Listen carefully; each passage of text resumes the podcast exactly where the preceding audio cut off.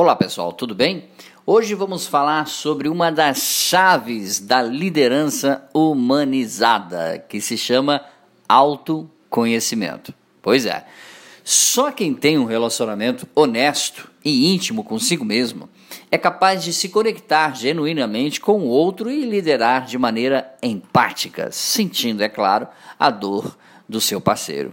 Em grande parte, a felicidade reside na nossa habilidade de conexão com o outro e na capacidade de se colocar na perspectiva de uma pessoa bem-sucedida. Em resumo, algo fácil de ler ou escrever, porém muito difícil de colocar na prática. Pois é, mas te convido neste momento a refletir a respeito de alguns caminhos que podem facilitar esse processo. E seguindo essa mesma linha de raciocínio, compartilho também que recentemente eu ouvi a seguinte frase: Nunca somos tão livres e nunca nos sentimos tão impotentes. Olha só, devemos aprender neste momento a identificar, controlar e moldar nossas emoções e nossos pensamentos porque ninguém mais pode fazer isso por mim e por você. Só quem tem um relacionamento saudável, honesto e íntimo consigo mesmo é capaz de se conectar genuinamente com o outro e liderar de maneira empática, seja em casa, no passeio do final de semana ou no trabalho. Quando você aprende a se perdoar, quando você aprende a se relevar, quando você aprende a se educar, naturalmente isso começa a fazer parte também do seu pré-julgamento para com o outro. Quando você aprende a se perdoar, você vai olhar para o outro e vai dizer: Olha, é necessário, como eu erro, ele também errou. Né? Eu sei o que eu precisei para deixar de errar. Então vou abraçá-lo e também vou incentivá-lo a deixar de errar. É por meio do autoconhecimento que chegamos à calma interior, satisfação, direção, inteligência emocional, Pensando no ambiente corporativo, a falta de autoconhecimento dos líderes gera impactos negativos no engajamento e na produtividade dos profissionais. Isso porque, quando não conhecem as próprias reações diante da vida, os desafios e o do outro, eles se tornam muito ineficazes na arte de gerenciar pessoas, na arte de gerenciar a máquina mais complicada e valiosa que existe dentro de uma organização, a mente humana o tempo da autoridade e da submissão acabou. Ok? Vou repetir essa frase.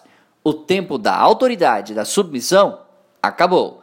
Na empresa, além do dinheiro, as pessoas esperam encontrar uma fonte de companheirismo, realização, autonomia e também de significado. Elas querem ter liberdade para expressar e colocar em prática seus interesses e talentos com o aval, é claro, de um gestor que o apoia, inspira e lidera pelo exemplo. Caso contrário, corre o risco de encerrar o expediente com a constante sensação de que o dia não valeu a pena ou que estão trabalhando no lugar errado. Estamos na era dos negócios psicológicos, pois é, na valorização da inteligência emocional no trabalho.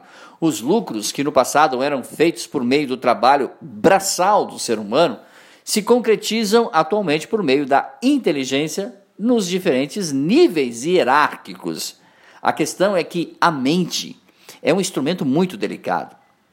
Se alguém a, a, a, incomoda com uma pergunta inadequada, um comentário inapropriado ou um feedback sem argumentos sólidos, ela pode desligar ou entrar em greve sem aviso prévio. pois é.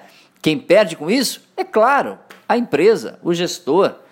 Muito do que acontece de errado dentro de uma organização está relacionado ao baixo autoconhecimento das pessoas, que é a base da inteligência emocional. É importante que, além de focar em estratégias, tecnologias e análises de concorrência, as empresas comecem a pensar também em gentileza, empatia, diplomacia, calma, confiança, por exemplo, entre outros temas que envolvem pessoas e as relações entre elas. A iniciativa é cada vez mais necessária e, é claro, né, um sinal de que a organização se importa genuinamente com o seu bem mais precioso, o ser humano. Valeu, pessoal. Dicas sobre o assunto de hoje mande seu e-mail para dbmarketingpublicidade.gmail.com. Um grande abraço, até nosso próximo encontro. Tchau, pessoal.